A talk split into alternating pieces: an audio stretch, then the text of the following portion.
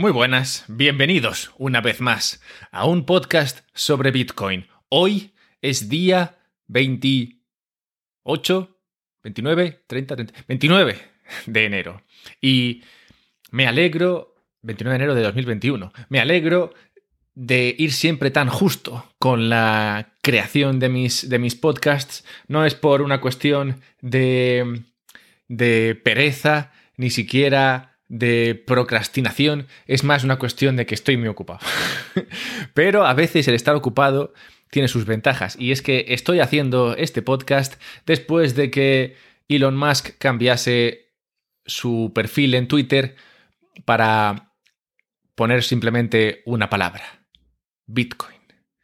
Y he de deciros que me parece muy injusto esto que acaba de pasar, porque Bitcoin en ese momento estaba estaba cotizando, bueno, cayendo ese día un 3,5% o algo así, en el momento en el que Elon Musk cambió su, su perfil. Y de ese menos 3% hemos pasado a un más 12% ahora mismo. Y digo que me parece injusto porque yo llevo hablando de Bitcoin dos años y jamás he tenido ni, ni, una milésima, millonésima parte del impacto que ha tenido Elon con sus palabras. ¿Qué tiene Elon? Que no tenga yo? Bueno, mejor no respondáis a esa pregunta. Bien, vamos a, vamos a hablar de, de lo interesante que está Bitcoin estos días y las personas que están dedicando su tiempo y atención a, a esta a esta materia prima monetaria, a esta posible divisa, a este posible dinero, a esta tecnología. Hay personas muy interesantes que están hablando de esto estos días en varios podcasts y hoy concretamente me voy a centrar en dos podcasts que ocurrieron recientemente. Uno en el cual se, se entrevistó a Gary Vaynerchuk, espero haberlo pronunciado bien, y Mike Green. En ambos podcasts se, acaban a relucir por estos dos personajes posibles pegas, posibles problemas a los que Bitcoin tendría que enfrentarse o que Bitcoin sufre en sus carnes y que podrían impedir que Bitcoin eh, siguiese adelante y que, bueno, cumpliese un poco su, objetivo.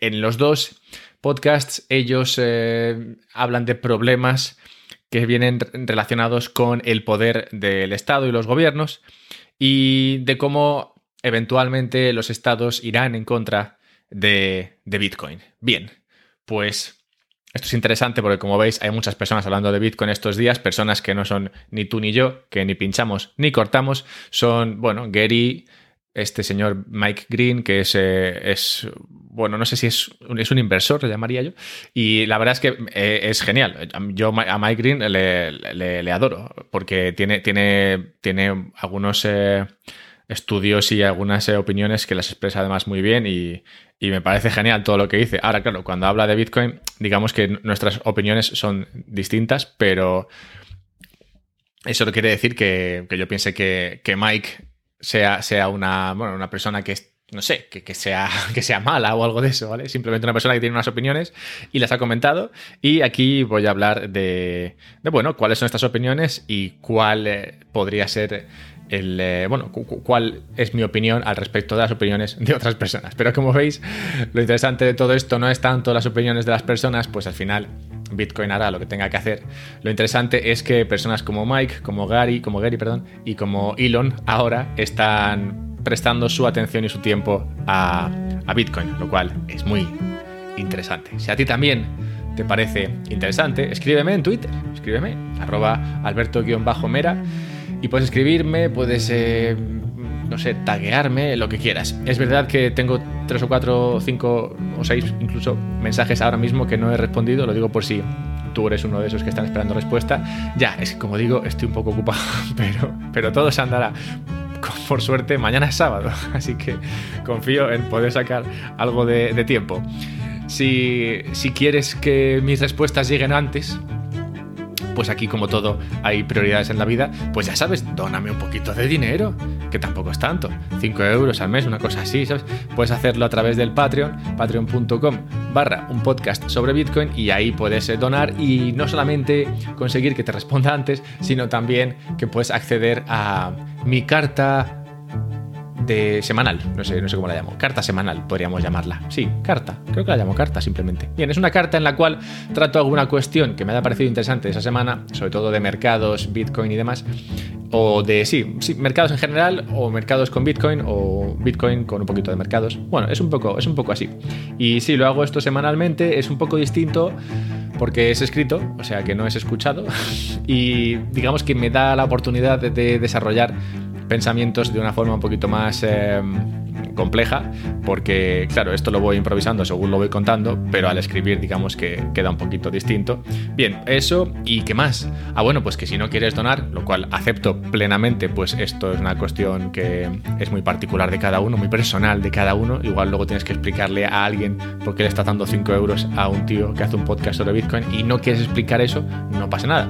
Pues lo que sí que puedes hacer para ayudarme es compartir este podcast con tus amigos, con tus amigas y también puedes dejar una review, sobre todo en iTunes, donde se pueden dejar reviews, más que nada porque en otros sitios no se puede. Así que sí, si usas iTunes para, escuchar esto, déjame reviews, que eso funciona guay. Y, ya está, ¿no? Venga, vamos al lío, joder, que es que os empecéis a enrollar con estos temas. A ver. Ah, bueno, una cosa más. Creo que voy a poner un enlace. Bueno, todavía no. Perdón, olvídate de eso. Voy a poner un enlace para que podáis comprar Bitcoin en, una bolsa, pero todavía no está gestionado. Así que, bueno, pronto, pronto. Vamos al lío, venga, vamos al lío. ¿Por qué este deseo de prohibir Bitcoin? Normalmente se habla de, que los estados irán detrás de Bitcoin para tratar de prohibirlo, para tratar de que la gente no lo use, para borrarlo de la, de la existencia, por argumentando cuestiones de legalidad, blanqueo de capitales y cosas así. ¿no? Lo, que, lo que arguyen es que Bitcoin se usa por las malas personas del planeta para o bien defraudar, eh, blanquear dinero, para evitar eh, bloqueos. Bueno, que en general lo usan las, malas, las malas gentes. Y y que luego por, otro lado está el sistema financiero normal, que es, limpio, descontrolado y donde no pasa nada malo. Como puedes observar, en realidad hay muy poca verdad detrás de estas palabras. Para empezar, se, se blanquea una cantidad astronómicamente mayor con eh, dinero fiat, con dólar y, con euro, que lo que se blanquea con, con cripto. Para seguir, no es muy inteligente blanquear dinero o hacer ilegalidades dentro de cripto, pues al final tu rastro queda ahí. Es verdad que puedes ocultarlo con, con CoinJoins y tratando de e, eliminar el rastro de, de tus transferencias, pero digamos que esto ya en sí mismo es bastante más complicado que simplemente hacerlo con dólares. Así que Así que no, no, tiene demasiado sentido. Yo creo que mm, si hay una razón por la cual los gobiernos en algún momento, no digo que mañana, se vayan a preocupar de Bitcoin y de lo que está pasando e incluso empiecen a hablar de potencialmente, no sé, bloquearlo, eliminarlo, prohibirlo, que bueno, ya, ya, hablaremos un poco de cómo se podría hacer esto un poquito más adelante, no sería por este tema de la ilegalidad, el blanqueo, porque lo usen malas personas. Sería porque competiría, porque Bitcoin competiría con la capacidad de financiación de los gobiernos. Ahí creo que sí, que los gobiernos se pueden empezar a poner muy, muy serios con este tema, porque cuando les tocas el bolsillo, cuando les tocas la capacidad de conseguir dinero rápida y barata de forma rápida y barata. Entonces creo que sí que se pueden empezar a preocupar. Y claro, no te, no te, dirán que van detrás de Bitcoin porque, mm, no, porque compite con ellos. Te dirán que van detrás de Bitcoin porque lo usan las malas personas, porque lo usan los eh, entes malignos que de alguna forma se benefician de que exista, de que exista Bitcoin. Te lo venderán fatal. Y a ti por Bitcoiner probablemente te, lo, te, te traten como si fuese ese, bueno, una especie de cómplice criminal de no sé, de, em, eh, te voy a decir empresas, no son empresas, pero bueno, de grupos de, que se dedican a la trata de blancas y, no sé, y la pornografía infantil, cosas de esas. O sea, probablemente será bastante horrible lo que, lo que te digan en algún momento, pero no será porque, porque esto sea así, sino que lo que pasará probablemente es que se irá detrás de Bitcoin porque compite con la capacidad de financiación de los gobiernos. ¿En qué sentido? Bueno, no me voy a enrollar mucho con esto, pero si tú eres un gobierno y puedes eh, levantar dinero, es, decir, tienes la capacidad de crear bonos y vender esos bonos para así conseguir financiar lo que sea que tengas que financiar en tu gobierno, ya sean, bueno, pues políticas eh, que te apetece sacar adelante o, no sé, o pagar asesores o lo que quieras que pagar con, con, tu, con tu dinero estatal, bueno, pues eh, puedes hacerlo gracias a que tienes capacidad de financiarte en el mercado hay pocas cosas que compitan con los bonos estatales en, el mercado. Y Bitcoin hoy en día no es, no es una de ellas. Pero en un futuro sí que se podría. Sí que, sí que podría ocurrir que lo que pasase es que Bitcoin como activo que permite que personas se protejan de la inflación, lo, lo compren y compren Bitcoin, igual que pueden comprar hoy en día oro, para tratar de, bueno, para sí, para cubrir sus, eh, sus, carteras y no exponerse a otros activos que pueden considerar que son más arriesgados, como pueden ser incluso, en este caso sería la, deuda de los países, según qué países. Pero, pero sí, el, exponerte a deuda de países al final te abre la puerta a comerte un montón de inflación, si, si se da el caso. Mientras que comprar Bitcoin no te, no te expone a eso. Pero bueno, ya me centraré, o ya me he centrado también en el pasado en esta cuestión. A donde voy es a que si tú complicas a los gobiernos la forma de conseguir financiación, es decir, si los gobiernos se tienen que pagar más intereses para que tú decidas comprar bonos en lugar de comprar Bitcoin, entonces sí que se puede empezar a poner seria la cosa con, con, Bitcoin. Pero bueno, aún estamos un poquito lejos de eso. En este sentido, Gary Vaynerchuk en una de esas entrevistas decía que los gobiernos, llegados a, este caso, lo que podrían hacer sería, digamos, eh, ¿cómo se dice esto en español? Eh, eh, unirse, unirse para prohibir, unirse para prohibir Bitcoin. En plan, ponerse todos de acuerdo, o al menos los más importantes, para prohibir, para prohibir Bitcoin. Y en esa, en esa entrevista con Gary Vaynerchuk, el que está con él es Robert Bridlop, y Robert le responde a, Gary que es muy difícil el que los estados se pongan de acuerdo para prohibir esto, ya que no, no se conocen casos históricamente en los cuales gobiernos, sobre todo las grandes potencias, se pongan de acuerdo para nada, ya que normalmente el ponerse de acuerdo significa que los dos van a dejar de ganar algo. Y cuando eso ocurre abre la puerta a que uno de ellos se lucre o se beneficie a costa del otro. Y como son eh, potencias que compiten entre ellas, normalmente se, bueno, se, apuñalan porque sale rentable. Es como teoría, teoría de los juegos básica. Bueno, en este caso, Gary dice que lo de la colusión esta, lo del ponerse de acuerdo, ha, ha ocurrido en el pasado. Y pone como ejemplo lo de la Guerra Fría el hecho de que ni Estados Unidos ni Rusia se aniquilasen unos a otros. Y, usa esto como ejemplo de, colusión. Y a mí no me parece que fuese un, gran ejemplo. Porque, claro, en el, caso de la Guerra Fría, el hecho de que Estados Unidos no aniquilase misiles a Rusia ni, viceversa, no, no me parece un caso similar. Porque, claro, tú podrías. O sea, él dice que se pusieron de acuerdo para no matarse. Pero es que el, beneficio, ahí no había beneficio de matar al otro, porque si tú matabas a, Rusia, Rusia te mataba a ti.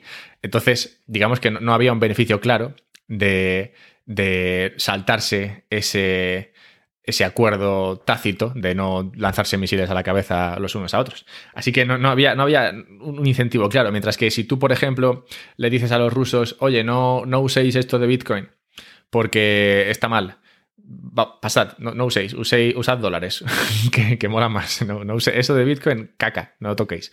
Y los rusos dicen, claro que sí, no, no, usamos Bitcoin, que, que está mal.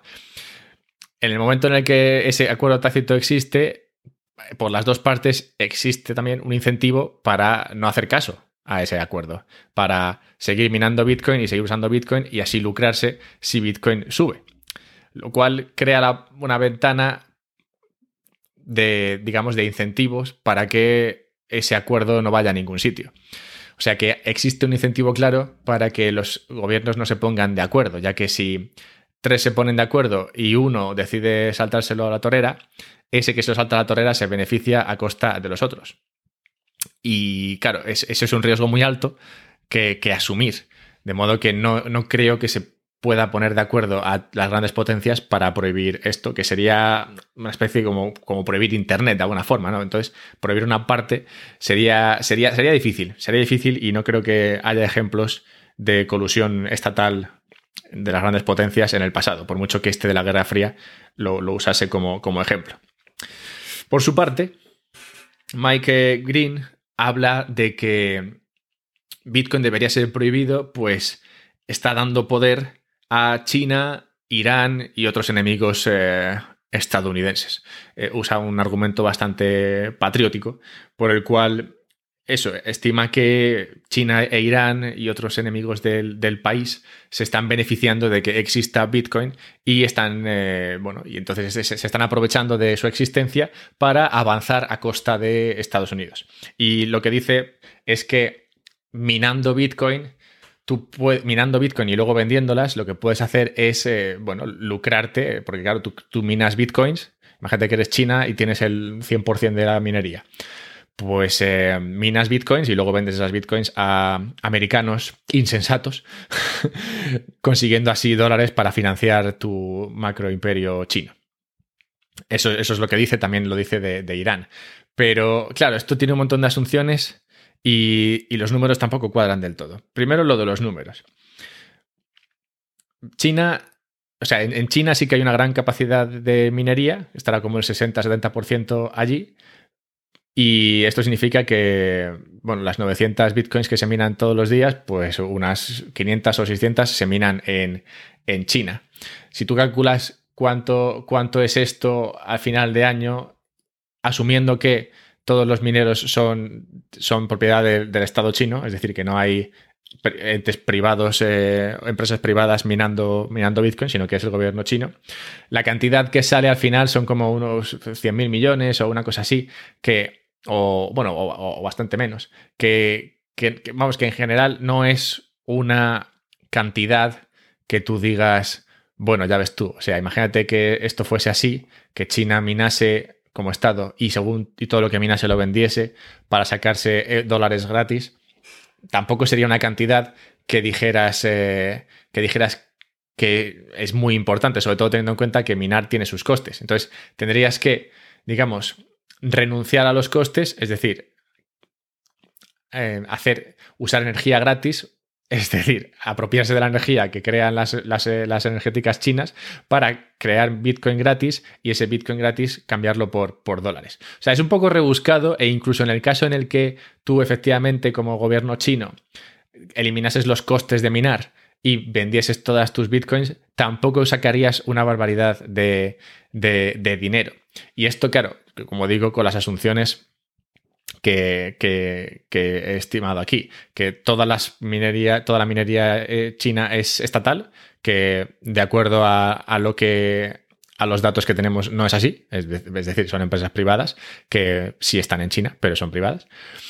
Y también asumiendo que esa creación de Bitcoin que requiere energía sería, digamos, sufragada por, eh, por todos los chinos, en plan que el, gobierno chino, digamos, se apropiaría de esa energía gratis para asimilar Bitcoin gratis y, y que las vendería todas a los americanos. O sea, son un montón de asunciones para tratar de soportar el argumento de que China se está beneficiando de que existe este activo que es Bitcoin y que lo pueden minar ellos para cambiarlo por dólares. Y así, pues eso, no sé, conseguir incrementar su, gran poder. Y, luego también está el caso de Irán, que en el caso de Irán estamos igual. Tampoco se puede asumir que todos los mineros sean estatales, pero aunque lo fueran, es como el 3% o así de la minería, o sea que sería el 3% de esas 900 bitcoins diarias, que tampoco es una cantidad que, digamos, pueda marcar la diferencia a final de año en cómo de maligno puede convertirse Irán. O sea que, o sea, sí, en plan, si sí podría pasar que, que estos estados se aprovechasen de la capacidad que tienen de minar para crear Bitcoin, pero es un poco rebuscado el que los gobiernos estén manejando esto desde atrás, en realidad controlando las, las empresas que lo hacen, vendiéndolas, o sea, no sé, es como bastante conspiracional, pero oye, que, podría ser. Un escenario que, que, veo un poquito menos radical o menos eh, conspiracional sería uno en el cual tú lo que haces es que vendes Bitcoin a, otro país, por ejemplo, imagínate que China, eso, se, pues China sigue minando y minando y minando y todas las Bitcoins que mina las vende, las vende fuera. Y luego en un momento dado lo que hace es que se carga a los mineros, no se los carga literalmente, ¿no? Pero digamos que cierra todos los mineros en un momento dado, en un momento en el que considera que ya ha vendido suficiente, ha conseguido suficientes dólares gratis o baratos, cierra todos los mineros, causando una caída importante, al menos en el corto plazo, en el precio de, Bitcoin. Y así, no sé, desestabilizar a todos aquellos que no son chinos y que compraron Bitcoin en su día de los chinos. Eso, bueno, mira, oye, pues ni tan mal. Parece algo que se podría hacer, no sería del todo difícil. Es verdad que sería un problema temporal, como temporal, no lo sé, pero bastante, o sea, temporal, pero largo aún así, porque, porque eh, Em, quitaría bastante seguridad a la, cadena que tendría que ser eh, em, conseguida en otros, eh, en otros países con otro tipo de energía. Y bueno, sí, que podría ser fastidiado, pero de nuevo estamos hablando de que sería un escenario en el cual el Estado chino toma bueno, pues eh, sí, monta, este, monta esta historia, que, sería eso, controlar a los mineros, vender todo lo que se genere y en un momento dado cerrar a todos los mineros, causando una caída en el precio y perjudicando a aquellos que lo comprasen en su día. Podría ser, bueno, a ver, lo veo eso incluso más fácil que, lo, que, lo, que, que lo que contempla eh, Mike, Mike Green. Pero bueno, ya que he explicado esos dos escenarios que plantean Gary y, y Mike, ¿cómo de realista sería prohibir Bitcoin. Es difícil prohibir Bitcoin. No ya porque esté en Internet, no ya porque... Bueno, por muchas razones. Es difícil y además no hay ejemplos claros en el pasado en los que, esto haya funcionado. Por ejemplo, el ejemplo más claro sería el del torrent. Torrent, el servicio este que se usaba para, bueno, y se usa, para enviar archivos entre, entre personas, peer-to-peer, esto nunca, nunca desapareció. Lo que pasó con el torrent es que lo venció. Lo vencieron alternativas más fáciles, como, como son Netflix y Spotify, para compartir música y compartir eh, películas. Bueno, no compartir, pero digamos, de un ente centralizado, dar a, todo, a todas las personas que quieran a cambio de una pequeña, un pequeño pago al mensual. Al final, Spotify, Netflix y todo esto es mucho más fácil que estar ahí en, en el torrent intercambiando archivos en plan películas y canciones con otras personas. Lo que pasa es que si bien esto es así, que el torrent, digamos, perdió popularidad debido a que había soluciones mejores, crear una solución mejor a Bitcoin centralizada no, es posible, porque lo un dinero centralizado es lo que tenemos ahora. O sea, digamos que Spotify, el Spotify del dinero ya existe. Lo que, lo que buscamos aquí es el torrent del, dinero. Y aunque pudieras crear, no sé, digamos un euro digital o un dólar digital, que de hecho se creará, esto no, no lo hace diferente de lo que tenemos hoy día. Pues al final un dólar digital o un euro digital seguiría siendo centralizado y seguiría estando bajo el control del control monetario de un banco central. O sea que sería un poco como lo que tenemos ahora, solo que se llamaría dólar digital en lugar de dólar sin más. Pero sería igual. O sea que no hay algo que compita con el dinero torrent, que sería Bitcoin, que lo haga mejor que el dinero torrent. y no se pudo eliminar torrent. De hecho, sigue existiendo y por mucho que se intentó eliminar lo del pirateo y todo eso, era, era prácticamente imposible, porque lo único que hacías es cambiar, cambiar frontends, en plan crear nuevas páginas web donde se puede hacer esto, y si la gente lo buscaba, la, gente lo seguía haciendo. Siempre, siempre hay alguien que se beneficia cuando se prohíbe algo, y es la persona que puede saltarse la prohibición, ya sea en otro país, y puedes usar una, una, VPN, o ya sea en el mismo país pero cambiándole el nombre. Total, que es, es, es difícil el ponerle puertas a Internet, básicamente. Ya que si tú le dices a la gente, oye, ya no vas a poder intercambiar Bitcoin, ¿cómo lo vas a hacer? Vas a tener que cerrar el que tienes que cerrar. Hombre, podrías cerrar, claro, las bolsas, podrías cerrarlas, pero eso no, eso no impediría que se pudiesen cambiar bitcoins peer-to-peer. Que, ya, que ya, ocurre con, con, servicios como BISC. O sea que es, es difícil. Y como digo, siempre hay alguien que se beneficia cuando existen estas prohibiciones, que siguen ofreciendo lo mismo, saltándose la prohibición y ya está, porque es Internet y es difícil cerrarlo, cerrarlo todo. Tan difícil como poner al mundo de acuerdo, porque claro, tendrías que cerrarlo en todos sitios, porque si no, con una VPN podrías seguir haciéndolo. Y si no, se lo digan a todos aquellos probablemente estadounidenses que, hacen trading en, plataformas que se supone que no, están permitidas en Estados Unidos, pero lo que hacen es que cambian su VPN, o sea, cambian su IP de lugar y ya está. O sea que es, es difícil.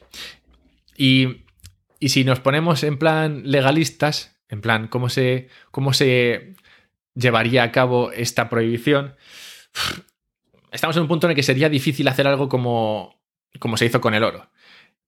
Con el oro en 1933 eh, los, Estados Unidos lo que dijeron fue que nadie podía tener oro, ni usar oro, ni nada de oro, y, que el oro tenía que ser entregado a cambio de una suma de dólares al, gobierno americano. Y esto fue una ley que se, se, introdujo y se puso en práctica y ya está. Y todo el mundo tenía que entregar su oro al gobierno, al gobierno americano. Algo así, claro, se podría plantear para Bitcoin, pero en este punto en el que estamos es difícil porque no es como cuando estaba Roosevelt, que fue el que hizo esto en Estados Unidos, que decidió hacer esto y se hizo. Ahora esa, una ley como esa tendría que pasar, bueno, varios niveles, congresos y demás, para que se aceptase y tendría que pasar por varios lobbies, personas que tienen Bitcoin, que están interesadas en Bitcoin, que lo aceptasen. Y luego encima tendrías que implementarlo. Casi, casi, no hubo casi denuncias en, esta época ni hubo delitos por la tenencia de, oro, lo cual indica que o bien todo el mundo tragó y entregó su oro, o bien era algo que era prácticamente imposible de perseguir. O sea, si tú tenías oro y no lo entregabas, nadie lo sabía. y el Estado no iba a ir puerta por puerta a ver si tenías oro y si, te, encontraba oro te llevaba a la cárcel. Las multas que había y el delito, y, la, sí, las multas que había y la, pena por tener oro y usar oro era, era, muy alta, pero claro, era muy difícil de perseguir. Y no se, no, se encuentran apenas casos de, infracción a esa, a esa ley que se creó. O sea que es, es, fastidiado. Y, no es ya solamente que sea fastidiado, sino que encima el político que lo saca adelante tendría correría un riesgo importante. Pues si tú eres el político que decide prohibir Bitcoin, tienes que tener un planazo para llevar esto a cabo y que de alguna forma se lleve, sí, que de alguna forma ocurra y que tenga un impacto claro en que la gente ya no está usando Bitcoin y Bitcoin desaparece. Y el riesgo político ahí es alto porque tienes que vendérselo a la opinión pública, lo cual, como digo, no, es tan difícil, pues lo que harán será más de lo mismo, decir que esto es ilegal, que se usa para defraudar y para mantener al terrorismo en el planeta.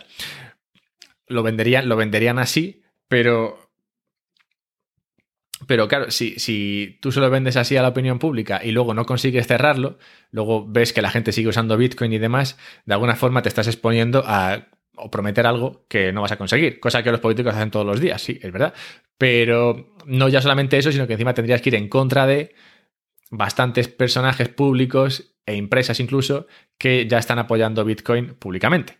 Por ejemplo, este año debería salir a bolsa Coinbase, que es la, principal bolsa que, se usa para comprar y vender eh, criptomonedas, y, pretende salir a bolsa en Estados Unidos este, este mismo año. Si, si sale una, una bolsa que permite, que, trabaja con Bitcoin en, Estados Unidos, claro, luego tienes que sacar una ley que prohíbe esto, lo cual implica cargarte esta, y otras empresas que, trabajan en Estados Unidos, más todos los empleos que viven de esto. No sé, es, es fastidiado. Como, como política perseguir es difícil. Porque el riesgo de sacarlo adelante es difícil. El riesgo de vendérselo bien a la opinión pública es difícil. El riesgo de, bueno, de lo que te cargas llevando esto a cabo es difícil. El riesgo de que otro país lo, liberalice y, avance mucho más que tú es alto. O sea, es bastante fastidiado. Es bastante fastidiado. Y de hecho estamos viendo estos días, con el tema ese de GameStop, Robinhood y demás, como... A ver, no, sé cómo de fuerte es este movimiento, porque claro, yo, lo veo muy cerca porque estoy muy metido en esto, e igual no está, no está siendo portada, pero, pero estamos viendo estos días como el que el gobierno se interponga en lo que la gente quiere comprar y vender por Internet, no está bien visto. Y hablo de eso, del ejemplo de Robinhood y GameStop, cuando, cuando Robinhood prohibió a los que tenían GameStop seguir comprando GameStop si querían a través de la app. Así que sí, es, estamos viendo que eso de meterse en lo que la gente quiere comprar y vender no, es fácil y, se vende mal. De modo que vender algo como, como que Bitcoin tiene que ser prohibido y no se puede tocar es, sería, sería difícil. Y como digo, no es solamente que sea difícil, sino que también puede ser perjudicial. Pues claro, tener Bitcoin, o sea, o participar de Bitcoin tiene muchas ventajas para un país. Mira Estados Unidos cuando liberalizó todo lo que es eh, Internet y lo, crear negocios de Internet y demás, cómo consiguió abrir camino en esa tecnología y ahora es el país que tiene, digamos, que ha avanzado más y que tiene y que, más beneficios consigue de, todo lo que ha creado en base a, Internet. En su día, cuando Internet nació, esto era, era de chiste, o sea, había un montón de empresas que, que se metían a Internet que no valían para nada, se perdió un montón de dinero en cosas que no iban a ningún sitio, se defraudó un montón de dinero seguramente, pero aún así Estados Unidos lo, mantuvo, lo, mantuvo libre para que se siguiese innovando en ese campo y se, fuese, y se, siguiese creando dinero y, y dando parte de ese dinero a las arcas públicas, que al final es lo que tú quieres, crear riqueza permitir que la gente cree, riqueza y, tú así lucrarte pues con tus impuestos y tal al antiguo, o sea, al estilo gubernamental de toda la vida. Si tú por otra parte decides, oye, esto de Bitcoin y cripto no queremos ni tocarlo porque es, malo, es maligno, entonces estás perdiéndote todo el eh, auge que puede tener esto en otro país. Y si se crean compañías como Coinbase y demás en otros países que se llevan todo ese negocio, serán compañías y países que generarán, mucho más dinero que lo que tú, eh, bueno, que tú, simplemente porque tú has decidido como país no participar de, esto. Y claro, eso también es importante. No es ya solamente lo difícil que es, sino que puede ser perjudicial simplemente para, un país el, el, meterse, el meterse en esto. Y luego, finalmente, Claro, tú imagínate que eres un gobierno que quiere hacer esto, igual lo haces en tu mandato, pero tu mandato son cuatro años y probablemente se vería que no tiene demasiado sentido hacer esto. A los cuatro años se presenta otro candidato que puede salir con una agenda totalmente diferente y liberalizar esto de nuevo, como pasó con el oro. Es verdad que en el oro tardó bastante tiempo, pero, pero esto puede, puede pasar igualmente, que uno, un gobierno lo vea mal y el siguiente lo vea bien, porque es lo que tiene, es lo que tienen los gobiernos, ya sabéis. Por eso el código es mucho más, eh, es mucho más divertido. Y bueno, he dicho finalmente, finalmente otra vez. Nada, cerrar simplemente con que ahora mismo Bitcoin todavía no es un problema grave, por lo que, por lo que he dicho antes. No compite con los gobiernos por financiación, o sea, por, por el dinero que de otra forma iría a financiar gobiernos. No compite simplemente porque todavía es, todavía es pequeño, son unos 700 mil millones. Eso, eso no es nada. La deuda española es bastante mayor. O sea, no, no, es, muy grande. Y entonces ahora mismo todavía es pequeño para que sea importante para los gobiernos. De hecho, los gobiernos, los, los bancos centrales y toda esta gente tienen problemas bastante más graves que el que haya un activo que a la gente le gusta que vale una décima parte que el oro, ¿sabes? Es como, no sé, me parece que siempre que salen los. Eh, siempre que hay alguna rueda de prensa, hay alguien que pregunta sobre Bitcoin a, estos eh, personajes, ya sean jefes de bancos centrales o políticos así con cierto poder. Siempre se les pregunta sobre Bitcoin y demás, y ellos responden. Bueno, yo creo que casi siempre responden lo mismo porque es la respuesta que tienen preparada. Pero en realidad yo no creo que le estén dedicando demasiado tiempo a esto, más que nada porque es que no es importante. O sea, no se usa para, para estafar, no se usa para defraudar. Si se, si se usa es un 1% de lo que se, de lo que se, de lo que se defrauda en, criptomonedas y el 99% en dólares. O sea que no, tiene sentido el dedicarle demasiado tiempo, ni trabajo, ni esfuerzo a, algo como Bitcoin hoy día. Lo interesante o lo, bueno de esto es que cuando pueda ser algo interesante, o sea, si Bitcoin de repente subiese, subiese su capitalización y pasase a ser un activo más importante en el sentido de que fuese mucho más grande y pudiese, pudiese servir para muchos eh, inversores como alternativa a comprar bonos de, gobiernos. Para entonces sería un problema muchísimo mayor a solucionar. O sea, si, si ahora ya es difícil cerrarlo, cuando sea un problema suficientemente importante para los gobiernos, ya será prácticamente imposible cerrarlo. Y es, un poco la pescadilla que se muerde la cola. Así que ese, por, por todo esto no me preocupa demasiado cuando, hay personas, aunque sean del calibre de Mike Green o Gary Vaynerchuk, los que, bueno, Gary, es bueno en, startups y, en comercios. No, no sé si en temas de macro y eso, no sé si es tan, tan, tan potente, pero bueno, Mike Green sí que lo es y que una persona como Mike Green salga en contra de, Bitcoin puede parecer importante, relevante y creo que lo es, pero los argumentos que hoy día está usando para tratar de desbancar el potencial de Bitcoin o, la, sí, el potencial de Bitcoin no me parece que sean suficientes como para bueno, convencer a nadie o como para realmente ser importantes. Así que nada, hasta aquí mi análisis de la situación. Si tienes alguna duda, si tienes alguna cuestión sobre este tema, que es, apasionante, porque al final no es algo que, que yo pueda que yo pueda desgranar 100%, ni es algo que pueda solucionar 100%, es algo que iremos viendo. Pero bueno, aquí he expresado un poco lo que, lo que opino. Si tienes cualquier otra opinión, ya sabes, encuéntrame en Twitter, arroba alberto-mera. Y ayúdame a través del, Patreon, patreon.com barra un podcast sobre Bitcoin. Comparte y disfruta del fin de semana o de la semana o de cuando sea que estés escuchando esto. Un abrazo y hablamos pronto.